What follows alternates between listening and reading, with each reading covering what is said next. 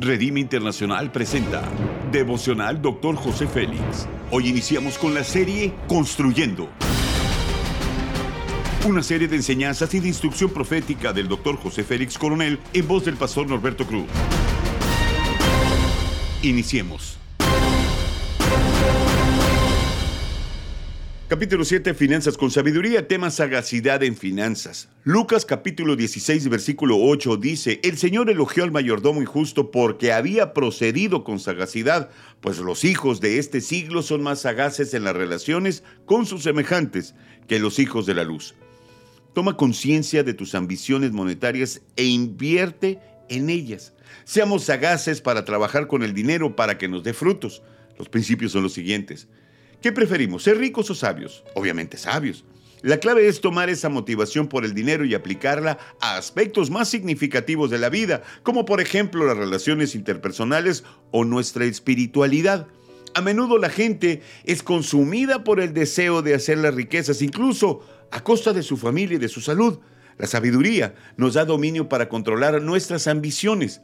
Todo lo que hacemos para lograr una libertad financiera es bueno. Usamos sagacidad para lograr la riqueza futura. Si el negocio lo vale, entonces de seguro nuestra vida también lo vale.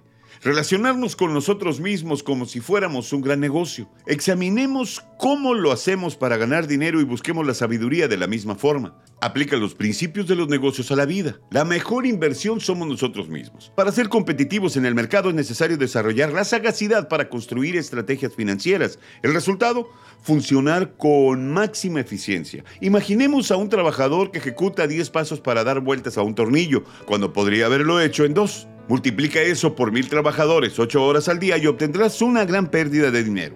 La sagacidad nos da la velocidad para lograr mejores y mayores resultados. La vida es un gran negocio, todos deseamos alcanzar libertad en nuestras finanzas, pero para eso tenemos que ver las habilidades que tenemos para hacerlo. Debemos aprender organización, mantener el tiempo bajo control. Esto no solo dará buenos dividendos, sino también tendremos menos estrés y lograremos mucho más. La aplicación es la siguiente. El dinero puede comprar muchas cosas, pero algunas no dependen del dinero sino de la actitud mental. Si logramos ser felices por el resto de nuestra vida, entonces la inversión habrá valido la pena. Disfrutemos del camino. Haz conmigo esta declaración de fe.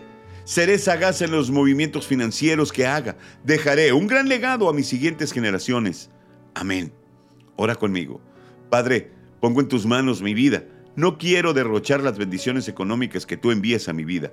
Ayúdame a desarrollar sagacidad, dame la sabiduría para hacer negocios y un buen administrador de tus bienes, mi Dios. Amén. Gracias por habernos escuchado en Devocional Dr. José Félix. Hasta la próxima.